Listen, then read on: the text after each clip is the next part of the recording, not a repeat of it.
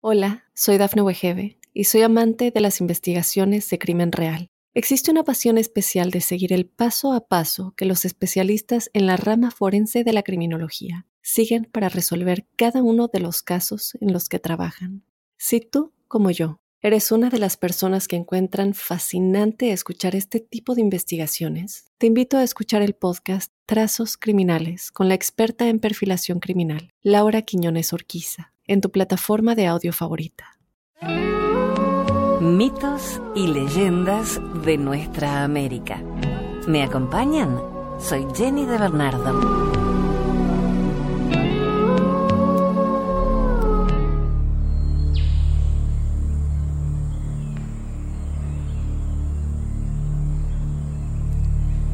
La gente de la Tierra, leyendas sobre el origen de la raza mapuche. Las abuelas de las tribus mapuches cuentan cómo se formó la gente de la tierra, sus cualidades más notables, la fuerza y la astucia. Dicen que las heredaron del puma y de los zorros de la siguiente manera. Hace muchos años, un indio convidó a sus hijos, niña y niño, a subir a la montaña a recoger piñones. Aunque los niños eran de corta edad, podían ayudar metiéndose en lugares estrechos o bajando a las quebradas para juntar el fruto que durante el invierno les serviría de alimento. Partieron con sacos y canastos, arriando un par de guanacos para cargarlos con la cosecha. Todavía no se dejaban caer las lluvias, aunque el otoño comenzaba. Los días habían estado calurosos, y mientras subían a la montaña, escuchaban el estallido de los piñones en lo alto de las araucarias, lanzando por el aire su carga de sabrosas semillas. El padre y los niños celebraban con gritos y risas cada estallido de los piñones que, como lluvia, caían a la tierra entre la hojarasca. La cosecha será muy buena con este tiempo seco, celebró el padre. Estaremos varios días por allá arriba en el gran bosque.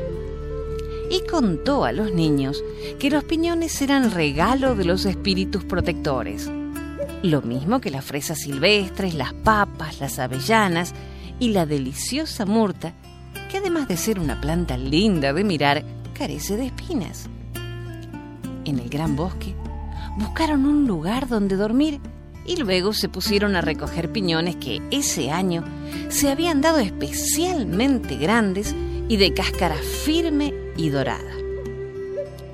Y estaban en medio de su tarea cuando de pronto el tiempo cambió. Sopló el viento norte, los nubarrones aparecieron unos más negros que otros por detrás de los cerros, como si alguien los fabricara sin cesar y aunque el padre y los niños se apresuraron a llenar sus sacos y canastos para descender luego al valle, el temporal los sorprendió en plena cordillera. Al poco rato, los riachuelos se transformaron en torrentes y los ríos en grandes avenidas. El hacedor de lluvias montado en sus nubarrones hizo caer un verdadero diluvio. Vamos a refugiarnos en una roca alta, dijo el padre, indicando un enorme peñasco que sobresalía como una plataforma sobre la quebrada. Ayudó a los niños a trepar, pero ni él ni los guanacos cargados de frutos alcanzaron a subir. Y un torrente los arrastró en sus aguas, que retumbaban con todas las voces desatadas de la montaña. Los niños lloraron a gritos abrazados sobre la roca al ver desaparecer a su padre y a la pareja de guanacos que criaron desde pequeños. Pero sus llantos no hacían sino aumentar la furia de las aguas. El hacedor de lluvias reía con largos truenos y dejaba caer culebrillas relampagueantes para iluminar el desastre. El espectáculo de los pueblos arrasados y de los hombres y animales que se ahogaban parecía producirle una gran felicidad. Pasaron muchas horas, tal vez días, y los indiecitos se sintieron condenados a morir de hambre y frío en su refugio. La tempestad aumentaba a ratos y luego decaía, solo para cobrar nueva fuerza. Los valles empezaron a inundarse y casi toda la gente murió. Cuando los indiecitos ya desfallecían, pensando que el torrente se los iba a llevar también, algo chocó fuerte contra la roca. Como estaba muy oscuro, no podían saber qué era y tuvieron aún más miedo al oír que aquello crujía y raspaba la piedra como una garra gigantesca. A la luz de los relámpagos, se dieron cuenta de que se trataba de las ramas de un árbol, un inmenso coihue centenario descuajado por el temporal que se atajó en la roca al venir aguas abajo. Los niños, acostumbrados a atravesar los ríos en canoas y leños, no dudaron en subir a aquel navío arbóreo que elevaba sus ramas como mástiles y cuyo tronco se veía ancho y largo como un puente. Se refugiaron entre el ramaje para protegerse de la lluvia justo a tiempo. El árbol continuó aguas abajo con su nueva carga. Traía ya otros seres a bordo. Los niños descubrieron entre las hojas no solo nidos con sus huevos, sino a numerosos animalitos que se habían agarrado a los ramajes. Conejos, cururos y hasta una culebra temblaban amansados por el miedo junto a los pequeños indios. Hasta el día siguiente, cuando aclaró un poco, no descubrieron que en el árbol también iban un puma y una zorra de las llamadas chillas por su modo de aullar. Estoy hostigado con la carne de conejo, insinuó el puma cuando vio a los niños. Creo que debes seguir hostigando, como yo de los cururos, contestó la chilla con una sonrisa maliciosa. ¿Qué piensas? Dime, se asombró el puma entrecerrando los ojos. Tenemos fama de sanguinarios, amigos. Creo que esos niños se han salvado por algún favor de las estrellas. Y ha llegado el momento en que nosotros subamos de categoría. ¿Qué te propones? preguntó el puma. Me propongo y te propongo que los cuidemos y creyemos y que sean nuestros hijos, respondió la chilla irguiendo la cabeza. Pero, ¿cómo puede ser eso? rugió el puma escandalizado. La chilla, que acababa de perder su camada de zorritos en la inundación, contestó, Yo les daré la leche que ya no tomarán mis pequeños, y tú les enseñarás como a tus cachorros a ser los más fuertes y valientes de la tierra, los más orgullosos que jamás se entregan. El puma meditó un rato agitando su cola. Con mi leche les transmitiré mi inteligencia y mi astucia, dijo la zorra. Es nuestra oportunidad. Y empezó a acercarse lentamente a los niños, deteniéndose cuando ellos abrían demasiado los ojos o lanzaban un grito de miedo. Se restregó contra sus piernas y luego se echó al suelo mostrando que tenía abundante leche. Luego se aproximó el puma con mayores cuidados sintiendo que ya era famoso por esta acción. Los niños que no habían comprendido el lenguaje de gruñidos de los animales no entendieron al comienzo su intención. Se extrañaron de que el puma les pusiera en el pecho una pata sin garras, haciéndoles un cariño algo torpe, y que la zorra se diera vueltas en el suelo jugando, mientras los miraba con su expresión astuta, característica de la familia de los zorros. Como llevaban días sin comer, no tardaron en tomar confianza y beber la leche que la zorra, de manera evidente, les ofrecía. Y junto con este alimento, entendieron el lenguaje de los animales. Viajaron varios días en el árbol gigante. Los pájaros venían a pararse en sus ramas y otros animales treparon al tronco salvador, sin saber que entre el ramaje se escondían el puma y la zorra. Los niños construyeron una ruca y el sol entraba por la puerta que daba al oriente y salía por la del poniente, según la antigua costumbre de la gente de la tierra, que respetaba los puntos cardinales, se tienen al número 4 como sagrado. Cuando por fin el hacedor de lluvia se cansó de galopar sobre las nubes y regresó a su escondite detrás de los cerros, las aguas empezaron a bajar y los ríos a volver a su cauce. Entonces, el coihue se enterró en el barro como un navío que encalla, y cuando el viento secó la tierra, el puma, la zorra y los niños saltaron del tronco y buscaron un valle escondido donde vivir. Lo primero que hicieron, aún antes de construir otra ruca o de buscar una cueva donde habitar, fue poner nombre a los hijos adoptivos. Nombres mágicos que los protegerían para siempre. Al niño lo llamaron Manque, el cóndor que planea en el cielo vigilando la tierra. Y a la niña Melipal, como a la Cruz del Sur. La zorra les habló de buscar otros alimentos y los niños recordaron las palabras de su padre sobre lo que la naturaleza regala. Los piñones, las fresas silvestres, las papas, las avellanas y las murtas. Pero como reinaba el invierno y las aguas habían arrasado con los frutos, siguieron alimentándose con la leche de la zorra y con la carne que el puma les traía. Pronto fueron expertos cazadores con las enseñanzas de su padre adoptivo. Aprendieron a seguir los rastros, a oler el viento, a percibir los signos de la naturaleza. El puma empezó a jugar con ellos para que supieran defenderse, siendo distintos de los que enseñó al niño los juegos y luchas que mostró la niña. Cuando llegó la primavera y floreció la selva, y se dieron los primeros frutos, la zorra dejó de dar leche a los niños y se alimentaron de hierbas y raíces, de peces de los riachuelos, de aves de las lagunas, de huevos silvestres, de animalitos que ellos mismos conseguían. La zorra les enseñó todas sus mañas, como atraer a los gansos curiosos revolcándose en el suelo y moviendo las patas, cómo poner trampas y redes, imitar cantos, en fin, el arte refinado de cazar para comer. Además, les dieron lecciones más importantes que Melipal y Manque nunca olvidaron.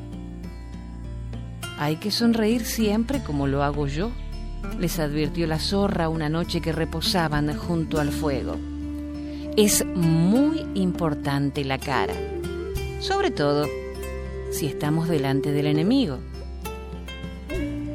Tú sonríes demasiado, interrumpió el puma. Es preferible una expresión indiferente. Así no saben lo que pensamos. Pero cuando uno tiene que atacar, la furia debe brillar en los ojos y en todo el cuerpo.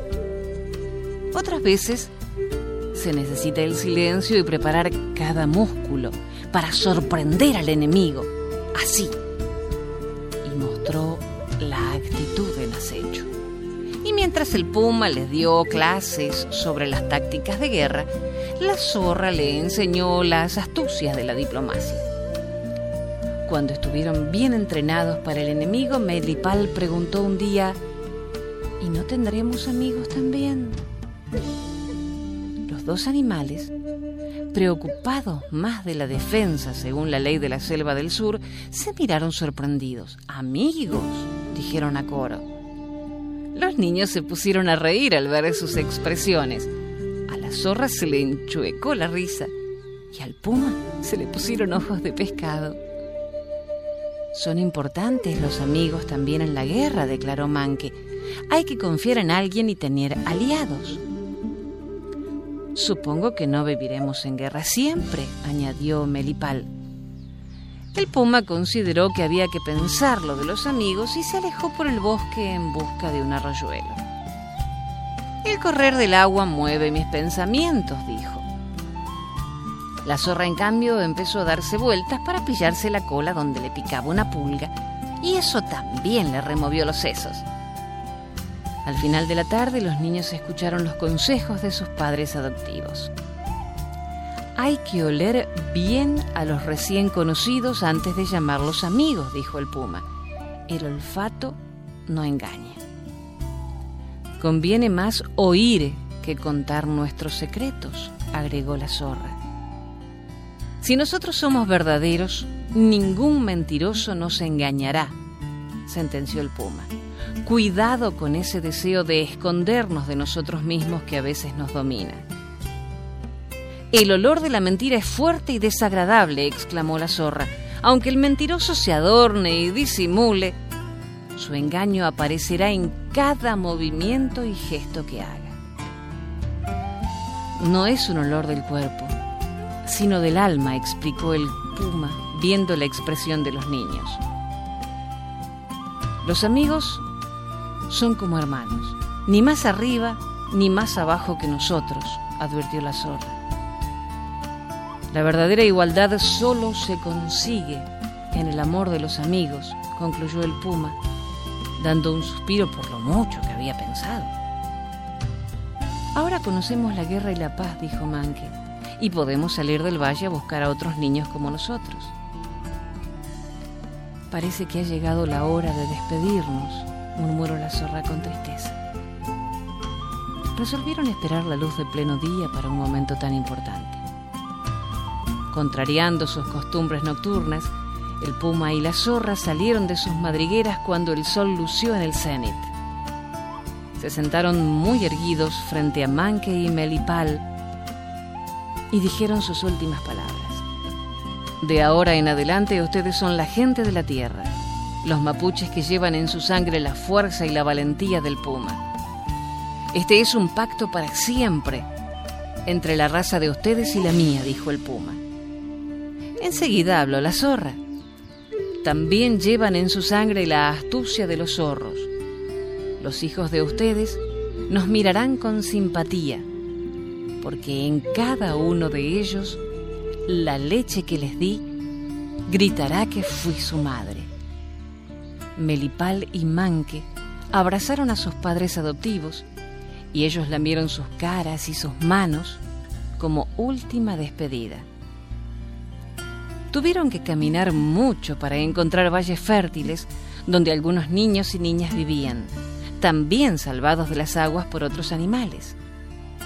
Cuentan que a los de las islas los libraron de ahogarse los delfines. De esta manera se volvieron a fumar las tribus y los mapuches fueron la gente más valiente y astuta y nadie los pudo vencer jamás en la guerra. De padres a hijos se transmitieron la historia hasta que se transformó en leyenda y ellos saben que descienden de los pumas y los zorros.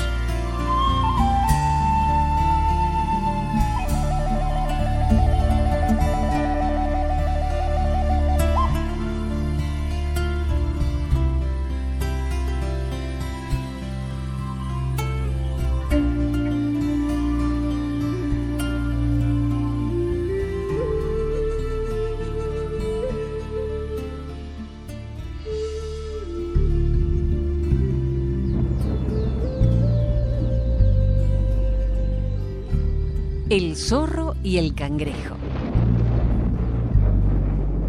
Hace muchos años de esto, había un zorro viejo y muy diablo que siempre ganaba las apuestas que hacía. Una tarde, por el puro gusto de vanagloriarse de su astucia, pensó, buscaré a alguien para hacer una apuesta y estoy seguro de que ganaré, como siempre. Se fue corriendo por el bosque preguntándose con quién podría competir. Al primero que encontró fue a un cucaracho, pero el bicho ni siquiera lo escuchó, metiéndose rápido bajo la hojarasca. Enseguida se topó con el sapo, pero este, que sabía todas las maldades y pillerías del zorro, tampoco quiso apostar con él. Muy enojado al ver que ninguno de aquellos pequeñuelos aceptaba competir, llegó hasta la orilla del mar. Se sentó en la playa y de pronto surgió de la arena un pequeño cangrejo. Al zorro le hizo gracia que caminara para atrás y de inmediato decidió apostar con él, seguro de su ganancia. ¿Quieres apostar conmigo quién llega primero a la punta de aquel cerro? Y el zorro le señalaba un monte de regular tamaño. Bueno, acepto, contestó el cangrejo, sin hacerse rogar ni por un segundo. Te doy ventaja, añadió. Tú partirás primero. Se pusieron en línea y partieron. Dice que el zorro iba riéndose de la tontería del inocente bicho. Durante un buen rato, el zorro se adelantó con la cola arrastrando casi el suelo. Vez en cuando se daba vuelta por si divisaba a su competidor. Aunque estaba seguro de que apenas habría avanzado con su torpe manera de ir retrocediendo. ¡Ja! Ese no levanta ni polvo, comentó riendo. Y continuó trepando muy calmado. Al borde del sendero había murtas y otras frutas y se dispuso a refrescarse. Así pasó un buen rato.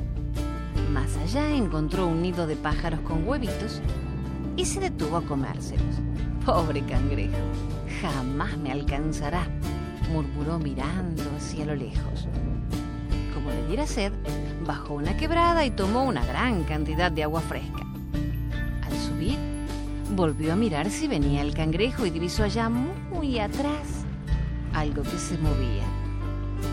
Qué tonto es el pobre, río. Rara le hizo eco.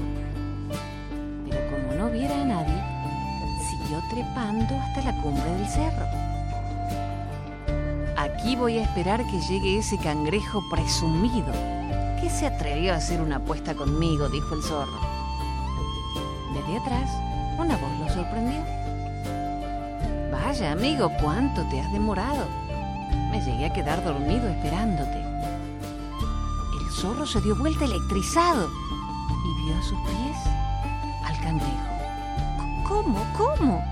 ¿No fui yo el que llegó primero? exclamó. No, compañero. Mientras tú comías murta y saqueabas un nido y tomabas agua, yo corría y te iba pasando. Así gané la apuesta. Y el cangrejo parado en sus patitas agitaba feliz sus tenazas. Si el zorro se hubiera fijado, habría visto que en esas tenazas se enredaron unos pelos suyos de los que tenía en la cola, pero estaba demasiado sorprendido para poner atención en otra cosa. Es verdad que me entretuve en el camino, confesó muy compungido. Mira, hermano, yo tenía mucha hambre y sed Creo que la apuesta no vale si uno de los apostadores está en malas condiciones. Hagamos otra apuesta, ahora de bajada, esa roca que está a la orilla del mar.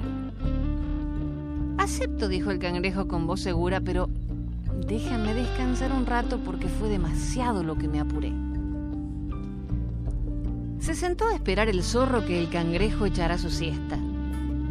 Al rato despertó el de las tenazas y anunció que estaba listo partió el zorro sin notar lo que llevaba prendido a la cola. Esta vez corrió sin pararse a comer murtas, ni robar nidos, ni tomar agua, ni siquiera miraba para atrás.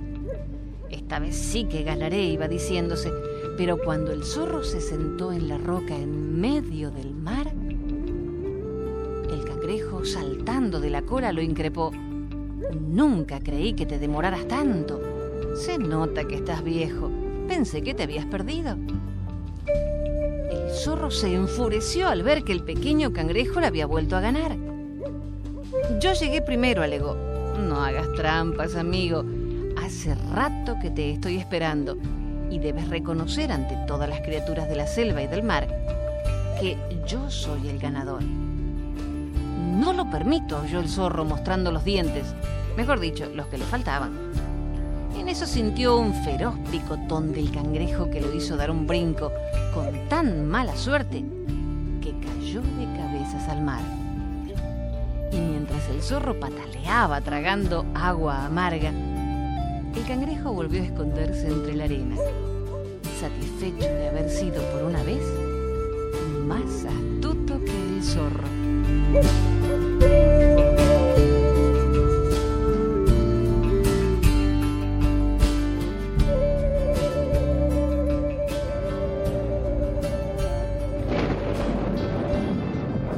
La senda del caballo de hierro.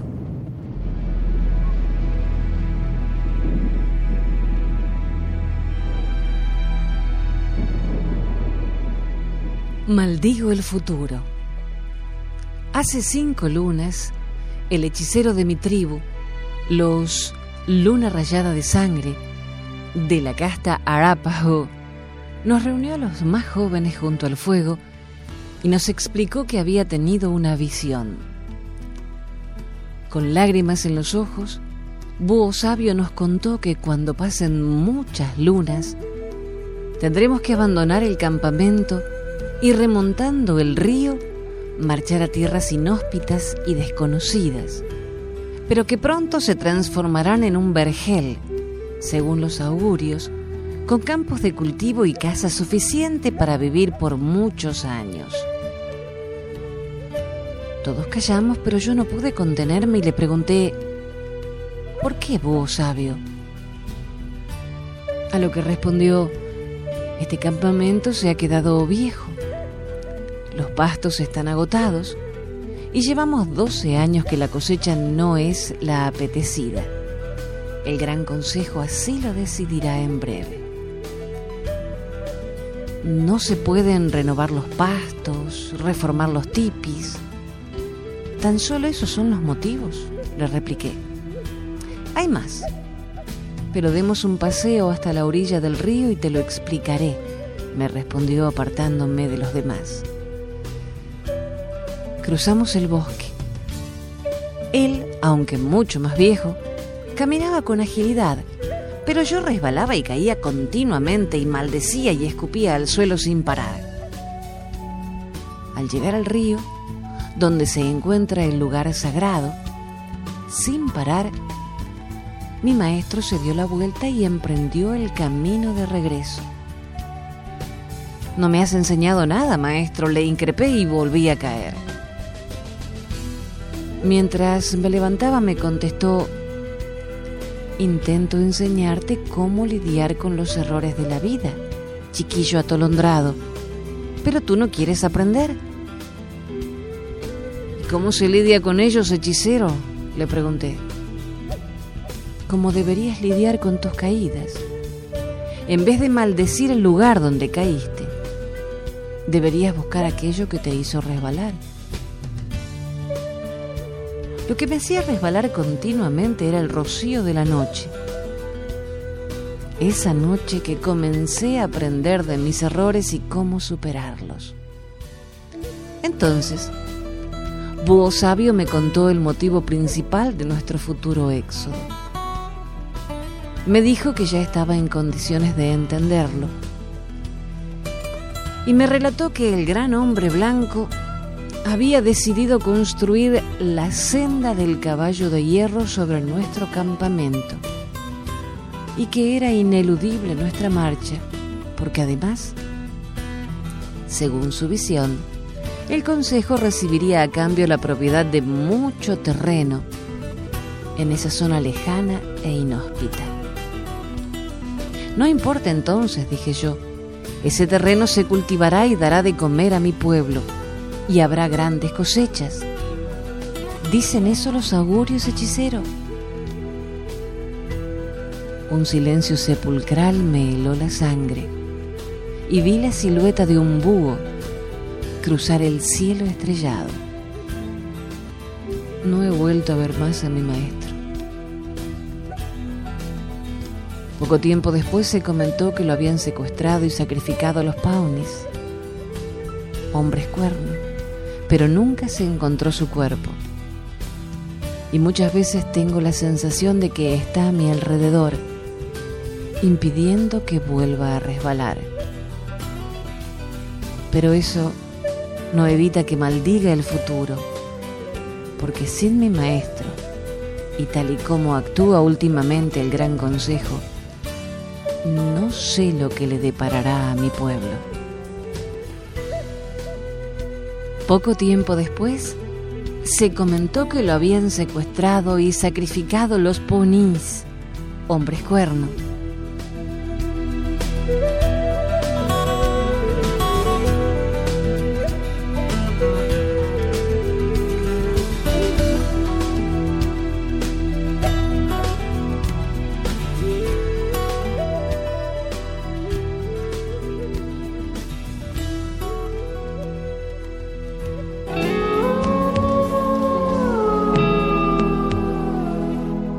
El próximo relato. Soy Jenny de Bernardo.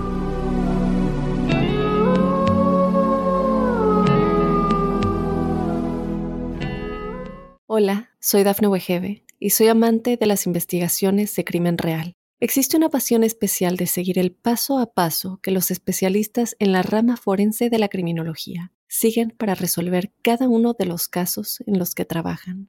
Si tú, como yo, eres una de las personas que encuentran fascinante escuchar este tipo de investigaciones, te invito a escuchar el podcast Trazos Criminales con la experta en perfilación criminal, Laura Quiñones Orquiza, en tu plataforma de audio favorita.